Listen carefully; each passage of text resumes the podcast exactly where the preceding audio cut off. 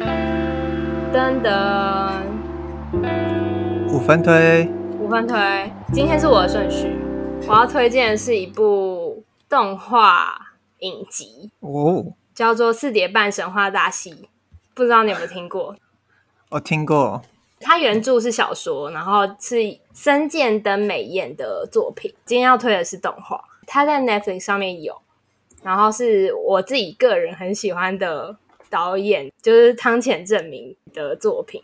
这一部呢是，就是他是在讲一个我的故事，就是他他是用自述的方法，每一集都是以我现在的状况开头，然后就是就是一个算是一个废柴男大学生的自述吧。然后他就住在一个很破旧的老宿舍里面，然后每天都梦想跟美丽的黑发少女约会，然后他很想要过很缤纷的大学生活，这样这、是他的基础设定。基本上他因为交了一个很邪恶的朋友，然后就是或是他觉得他在某一个瞬间做了很错误的决定，所以他没有过到他想要过的生活，所以他就会在每一集片尾都说：如果我在那时候。加入了别的社团的话，我这两年会过得更好吗？时间的齿轮就会往前倒转，然后下一集就会拍加入了另外一个社团，然后他的生活会是怎么样子？这一部影集总共十一集，然后每一集都在都是在讲说，他如果加入了别的社团，他的生活会是长什么样子？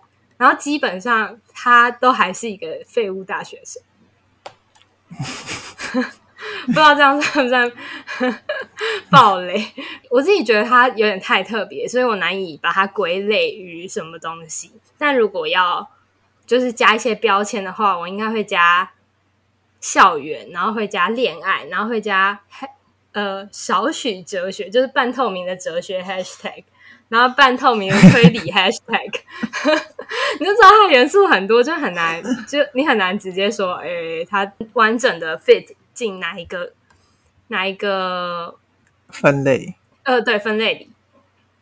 然后就是汤浅证明的特色是他的人物跟场景很会变形，就是他会一下子，比、uh. 如说风一吹，然后他他人会整个折成一半，就是就是直角形这样子之类的。反正他的他的东西都会让我觉得，我看他的每部，我都会觉得是一个。就是很视觉想验的东西，就是看的时候也会有一种，就是会产生一种很本真的趣味的感觉。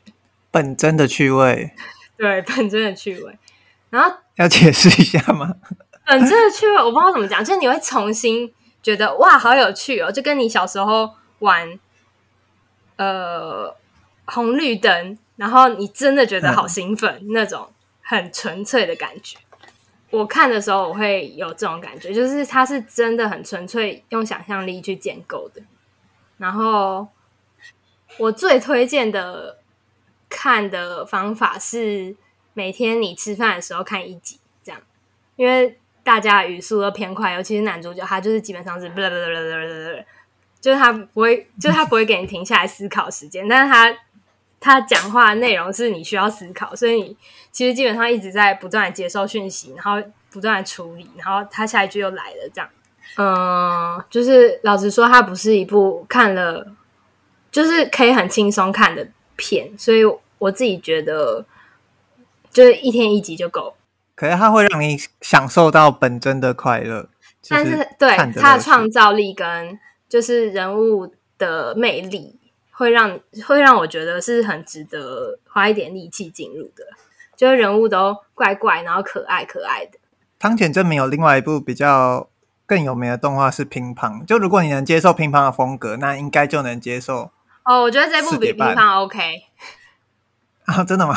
对，这部应该 更浮幻一点，是不是？对对对，如果你可以接受乒乓，你绝对可以接受这一部。嗯，但汤浅的风格不是。不是那种很容易一般就让大家接受的，不是不是，绝对不是。这一部虽然有一点，就我前面虽然说了很多，就是它难以进入的点，但是故事本身基本上蛮温暖的，然后而且而且会让人想珍惜自己眼前的人事物，这样，所以还蛮推荐给大家的。四叠半的四叠半，四叠四叠半神话大戏。四点半神话大戏。那你怎么发现的？